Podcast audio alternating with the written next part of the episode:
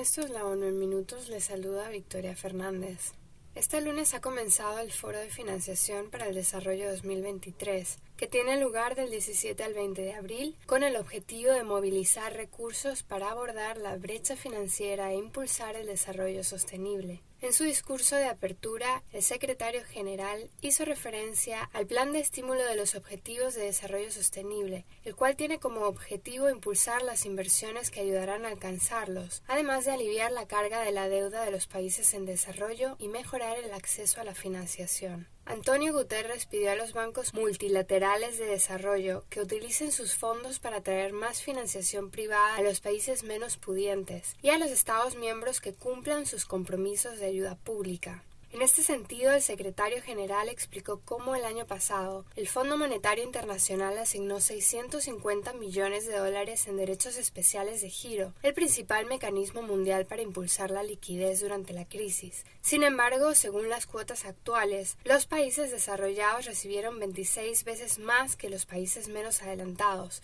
y 13 veces más que todos los países de África juntos. Por esta razón, el líder de las Naciones Unidas ha pedido una revisión de la arquitectura financiera global en favor de un sistema que sea coherente y coordinado y refleje la realidad económica mundial actual. Por su parte, este lunes ha comenzado el Foro Permanente para las Cuestiones Indígenas, que este año gira en torno al tema Pueblos indígenas, salud humana, salud planetaria y territorial y cambio climático, un enfoque de derechos. Esta edición centra sus esfuerzos en destacar el papel fundamental que los pueblos originarios pueden desempeñar en la batalla por mitigar el cambio climático con sus conocimientos, prácticas y sistemas. Durante las palabras de apertura, el secretario general ha destacado que a pesar de que los pueblos indígenas reflejan la magnífica diversidad de la humanidad, están perdiendo sus tierras, sus derechos y sus recursos en muchas partes del mundo. Antonio Guterres hizo referencia a estas comunidades como pioneras en la gestión sostenible de la tierra y la adaptación al clima. Sin embargo, son ellos los que viven en primera línea de la emergencia climática. Por eso debemos acelerar los esfuerzos para lograr la justicia climática y aumentar la financiación y las capacidades para la adaptación y las pérdidas y daños, declaró Antonio Guterres. El líder de las Naciones Unidas instó a aprender de su sabiduría, sus conocimientos, su liderazgo, su experiencia y su ejemplo, y expresó su satisfacción ante el esfuerzo de la participación de los pueblos indígenas a través de plataformas establecidas dentro de los procesos de la organización, como el Convenio sobre la Diversidad Biológica y el Convenio Marco sobre el Cambio Climático.